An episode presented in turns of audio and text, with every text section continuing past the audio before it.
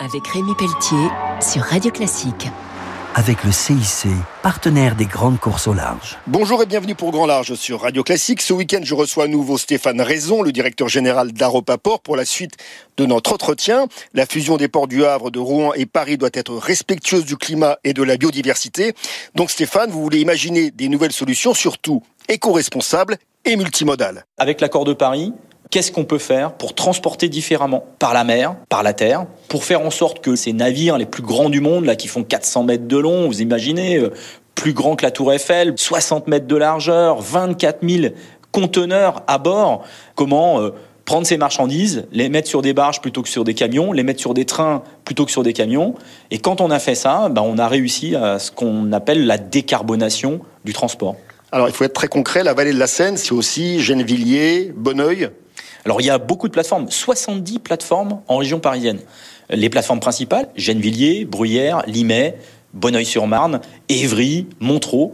On couvre euh, une surface phénoménale, 70 ports en région parisienne, beaucoup de quais partagés. C'est la logistique de demain. Alors, à repas port fluvio-maritime, mais également donc électrification des quais, bandes électriques et la capture de carbone. Je commence par le dernier, la capture de carbone. C'est 9 millions de tonnes.